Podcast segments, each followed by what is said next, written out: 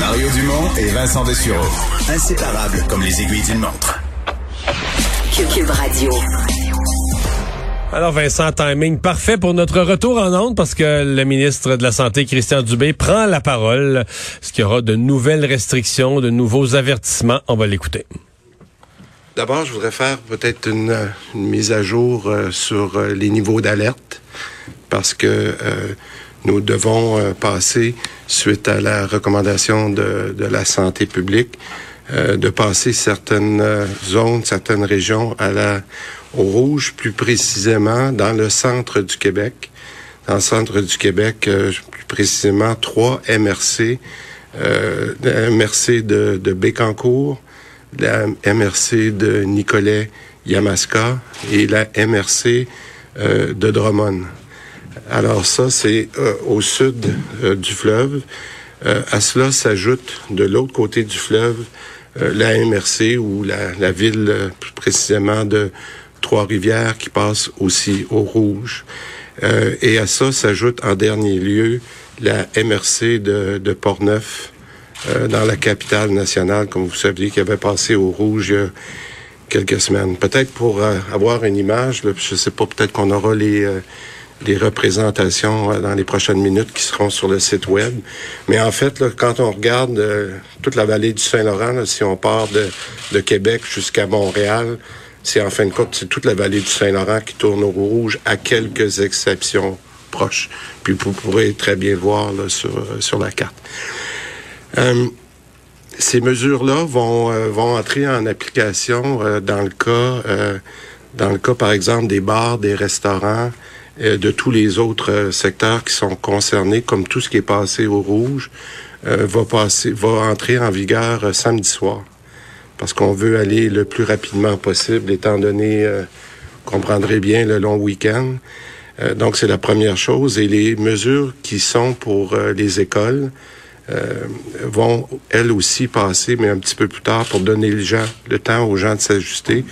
On va demander que les écoles, les mesures pour les écoles soient en application mercredi soir à minuit. Alors donc, on va laisser au, centre de service scolaire peut-être d'être capable de rentrer à l'école mardi, faire des ajustements, expliquer aux expliquer aux enfants, aux écoliers comment on va s'organiser pour le reste de la semaine. Mais je résumerai en, que pour euh, les bars, tout ça, c'est samedi soir, puis pour les écoles, c'est mercredi. Alors, euh, c'est important d'aller le plus rapidement possible. Deuxièmement, on va mettre en, vigueur à compter de demain euh, des ce qu'on va appeler des points de contrôle à la demande de, de certaines santé publique régionale. L'équipe d'oration nous a demandé si c'était possible, par exemple, d'avoir des points de contrôle. je vais vous en nommer quelques-uns. Vous allez voir, l'idée, c'est de, de protéger principalement le, le, lac Saint-Jean, le Saguenay. Alors, il va y avoir des points de contrôle. Là, je n'irai pas dans le détail, mais par exemple, au niveau du parc des Laurentides, vous connaissez bien le parc, il va y avoir des choses qui pourraient être au niveau du petit parc. Euh, à l'entrée de la TUC. Alors donc, il va y avoir des points de contrôle où en fait, euh, ce qu'on veut, c'est être capable de, de, vérifier si les déplacements que les gens font sont essentiels. C'est ça qui est le plus important. Donc, euh, encore une fois, ces, ces points de contrôle-là vont être en place aussi rapidement que demain après-midi. On veut que, en fait, ce qu'on veut là, vraiment, c'est éviter que la population fasse des évite les déplacements qu'on appelle non essentiels. Les policiers vont être là, il n'y a, rien de coercitif, on se comprend bien, mais les policiers vont être là pour rappeler les consignes. Je pense que les gens ont beaucoup apprécié lorsque les policiers rencontrent les gens, puis s'il y avait un oubli de port de masque ou des choses comme ça, qu'on puisse les avertir. Mais je pense qu'avec la sévérité euh, de la crise qu'on vit, je pense que les policiers ont fait un excellent travail lorsqu'on a fait ces points de contrôle-là. Puis c'est un peu dans cette même lignée-là qu'on veut continuer à, à, faire le travail au cours du week-end. Mais ce qu'on veut aussi s'assurer, c'est que les gens respectent les règles. Bon, maintenant, J'aimerais le rappeler parce que euh, euh, il est important pour euh, les Québécois de comprendre qu'à à l'entrée de, de, ce long week-end-là, Euh, je pense entre autres aux gens qui, qui ont soit des chalets ou dont ils sont propriétaires ou qu'ils ont loué, euh, qui ont surtout des chalets dans d'autres régions que leur, leur région d'origine. Euh, vous savez, on a dit que notre objectif, c'était d'essayer que la vie normale continue le plus possible. On ne voulait pas empêcher les gens qui sont dans une zone rouge d'aller d'aller louer un chalet. Ce qu'on a demandé, c'est de dire, écoutez, si vous êtes si vous êtes dans une zone rouge, puis que vous allez louer un, chalet dans le, nord des, Laurentides ou peu importe, ben vous n'avez pas le droit de faire là-bas ce que vous n'avez pas le droit de faire chez vous. Alors donc, il faut qu'on se comprenne bien, qu'on n'empêchera pas les gens de se déplacer, on n'empêchera pas les gens de prendre leur voiture pour aller prendre une marche. Euh, j'avais j'avais dit l'autre fois au Mont Tremblant, mais il faut s'assurer que ces gens-là ne vont pas dans un restaurant. S'ils n'ont pas le droit d'être dans un restaurant pour éviter des contacts parce qu'ils viennent d'une zone rouge, ben vous comprenez que la logique, je ne veux pas rentrer dans le détail, mais je, dirais que les, les règles vont être très, très claires. Faisons pas chez les autres ce qu'on n'a pas le droit de faire chez nous. Je pense que c'est ça qui est la, conclusion euh, très claire. Je voudrais euh, rappeler comment ces mesures-là sont importantes à tout le monde aujourd'hui. Euh, en terminant, parce que je le répète assez souvent, vous savez, puis euh, c'est vraiment une question de nombre de contacts qu'on a dans une journée. Puis ça a l'air de rien, là, mais si on est capable, puis comme on l'a vu depuis une semaine, puis on le voit, docteur Arruda, là, depuis une semaine, les gens sont encore plus conscients. Si on est capable de limiter, des fois, de seulement se dire, oh, ça me donnerait un contact de plus si j'allais voir telle personne ça fait une grosse différence. Chaque contact qu'on évite dans une journée peut faire une grosse différence. On le voit, là, puis nous, on, un peu comme tous nous autres, là, vous, vous êtes assez proches de ça, on regarde les chiffres chaque soir avec beaucoup de nervosité, mais en même temps, quand on voit qu'on a une certaine stabilité depuis quelques jours, on se dit peut-être qu'on est en train de, de réussir. Il est encore trop tôt pour le dire. Mais je vous dis encore une fois que les gestes qu'on va poser ce week-end vont faire une grosse différence dans les 10 à 15 prochains jours. Puis c'était uniquement ça, ce message-là qu'on voulait passer aujourd'hui. Euh, I'll say a few words in English. So public health has made... Alors, ben, vous avez entendu euh, l'annonce. Euh, Vincent, tu nous rappelles les, les, nouveaux territoires qui viennent de... Parce que c'est ça l'annonce essentiellement. Le reste, c'est plus des rappels.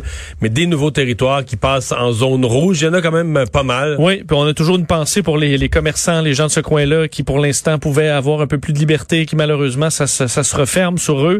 Euh, zone rouge, donc, pour une, le centre du Québec. En fait, on comprend vraiment entre Montréal et Québec, la vallée du Saint-Laurent, c'est rouge. Trois MRC qui s'ajoutent, donc Bécancourt, Nicolet, Yamaska, Drummond ville sur euh, la, la, rive sud, rive nord, ville de Trois-Rivières et euh, la MRC de Portneuf aussi, donc euh, qui était dans une région rouge, mais qui était ouais, qui était une région orange. À, part à Québec, là, ça, ça, fait partie de la grande région de Québec, mais c'est le Québec plus rural à l'ouest. On leur avait laissé la zone orange, mais, ils passent en zone rouge. Pour le reste, Trois-Rivières, essentiellement, Bécancourt, Nicolet, c'est comme c'est un peu comme la rive sud de Trois-Rivières et Drummondville. Là, Exactement. Donc, application entre autres, par exemple, pour bar et restaurant, c'est samedi soir. On donne encore là quelques jours pour s'ajuster. Et pour les écoles, c'est mercredi soir prochain à minuit, donc pour jeudi matin. Alors, permettant aux écoles de, s'ajuster un peu. Et euh, l'arrivée de points de contrôle. On en avait, on en avait annoncé euh, vraiment des points euh, aléatoires, certaines vérifications, mais là, on va être plus sérieux, entre autres pour le Saguenay-Lac-Saint-Jean ou d'autres régions. Là, on a donné, par exemple, des barrages au Parc de Laurentides, à la TUC, pour des vérifications, des rappels. Alors, rien de coercitif, mais les policiers seront là à partir de demain après-midi pour faire ces rappels aux automobilistes. Entre autres, on vise ceux qui vont dans leur chalet, là, de juste aller au chalet. Ouais. Et d'aller nulle part ailleurs. Ouais. Et il l'a pas rappelé parce qu'il a dit qu'une fois que tu es au chalet, tu peux pas aller à tu peut-être en zone rouge, t'as pas le droit d'aller au restaurant. Moi, c'est mon cas. J'en ai un chalet dans les cantons de l'Est. On va pas, va pas au restaurant quand on est au chalet. Mais on amène aussi notre bouffe, là. C'est qu'on arrive au chalet, puis on a ce qu'il faut pour remplir l'épicerie, puis... Euh... Exact, c'est ça qu'on doit faire. Et c'était ça la première vague. On est supposé quand même être assez au courant. Donc, euh, on va... Euh, ben, je, pense qu'à la période des questions, il n'y a pas énormément de choses à préciser. On va garder un oreille à ça. si jamais il y a d'autres éléments, on vous, euh, on vous reviendra avec ça. Puisqu'on parle de, de, de la pandémie. Il y a cette histoire ce matin qui rebondit un peu à l'Assemblée nationale puis à la conférence de presse parce que l'opposition depuis plusieurs jours demande les avis de la santé publique, comme s'il existait des des, des, textes, des avis écrits de la santé publique qu'on cachait. Et là, euh, la réponse à ça est peut-être d'un surpris certain. Oui, parce que Dominique Anglade, évidemment, la chef libérale, demandait, était convaincu que le premier ministre a accès à des recommandations écrites par la santé publique, entre autres du docteur Arruda, disant faudrait faire ça, faudrait faire ça, des données. Euh, par contre, euh, aujourd'hui, le François Legault a dit, c'est pas comme ça que ça se passe. La majorité des recommandations du docteur Arruda sont données oralement, des rencontres qu'on a chaque jour. Elles sont débattues, elles sont, comme je l'ai déjà dit, accepté à 100 Alors, des traces comme ça de toutes les informations qu'a donné Dr Arruda à François Legault au fil de la pandémie, on n'aurait pas ça, là. Parce que ça s'est dit de façon orale. Ouais. Je pense qu'il y a une partie qui est vraie. En même temps, la santé publique doit mettre des choses par écrit. moi, c'est drôle, je, m'interrogeais davantage sur euh, l'intention de l'opposition. Parce que, d'abord, moi, je ne suis pas d'accord. Si, c'est ce que veut l'opposition, il faudrait qu'ils disent. Moi, je ne suis pas d'accord pour céder le pouvoir politique au Québec à Horacio Arruda. Je suis pas d'accord qu'il fasse ses suggestions, mais mettons, à un moment donné, le premier ministre, le gouvernement sont élus et peuvent décider, la santé publique, mettons, fermerait les écoles, puis le gouvernement dit non. Pourquoi? Ben, parce qu'on ferme pas les écoles, parce qu'on veut que les enfants aillent à l'école. Puis euh, en matière de santé publique, on va faire d'autres choses, on va prendre, on va être plus sévère sur d'autres choses, mais les écoles, on veut. Ça, c'est un choix politique. Il y a un point où tu comprends. Je... Pour moi, c'est pas vrai que c'est la santé publique qui mène au Québec. La santé publique devient très influente en temps de pandémie. J'accepte ça. La santé publique fait une multitude de recommandations, met son expertise au service du gouvernement. Donc, à partir du moment où tu penses comme moi, que le gouvernement gouverne et que la santé publique ne gouverne pas, qu'Arruda n'est pas le, le, le, président du pays au-dessus du premier ministre. Bon. Ben, de rendre public tous les avis, quel est le seul effet, Vincent? De la confusion? Parce que mettons que le gouvernement fait pas exactement ce que la santé publique a dit, là. Là, tu vas voir à pleine page des journaux, mais la santé publique avait dit que si vous voyagez en région, dans telle région, ou un rassemblement à la maison, là, vous auriez le droit à, à 6, mais là, le gouvernement a autorisé 10 à part que d'ajouter de la confusion, puis de créer du chiolage de plus, parce que là, les gens qui auraient aimé ça... Soit, t'as pas, le gauche suit pas la santé publique, puis à l'inverse, la santé publique disent de quoi, puis ils se font pas écouter, alors ils sont... Euh, à part que de créer dans une situation où on dit faut que ce soit simple, faut garder le plus de clarté dans les messages, et malgré tout, c'est pas simple, c'est déjà compliqué. Alors, d'avoir les doubles avis, c'est sûr que si tu dis que la santé publique a le dernier mot, puis c'est eux qui gouvernent, alors c'est une autre affaire. Il y aura pas de contradiction, ça va être... Mais moi, je suis pas d'accord avec ça. Moi, je suis d'accord que la santé publique fait ses suggestions, puis le gouvernement tranche. Moi, j'ai voté euh, pour 125 députés à l'Assemblée nationale.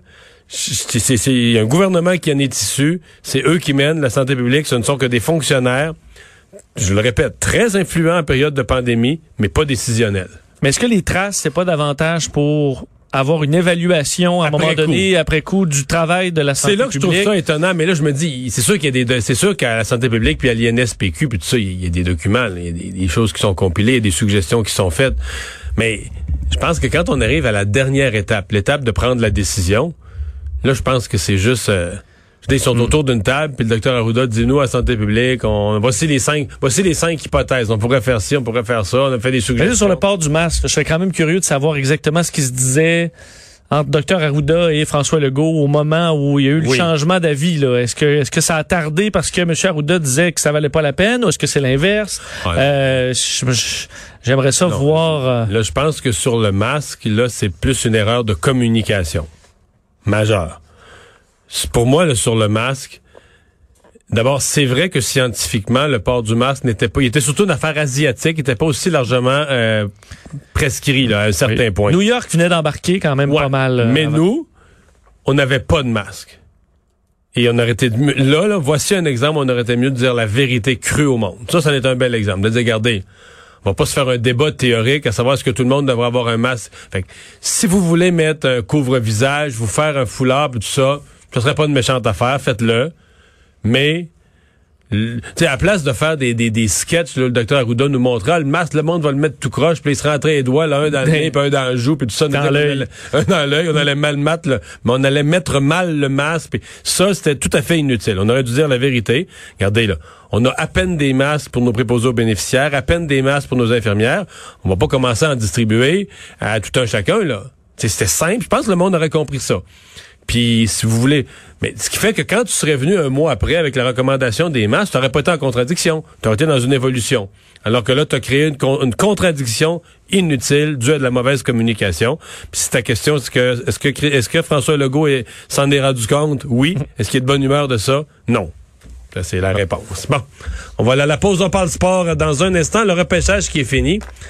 Le Canadien qui, pour là, je pense, c'est la sixième ou la septième année consécutive, Zéro joueur de la Ligue junior majeure du Québec.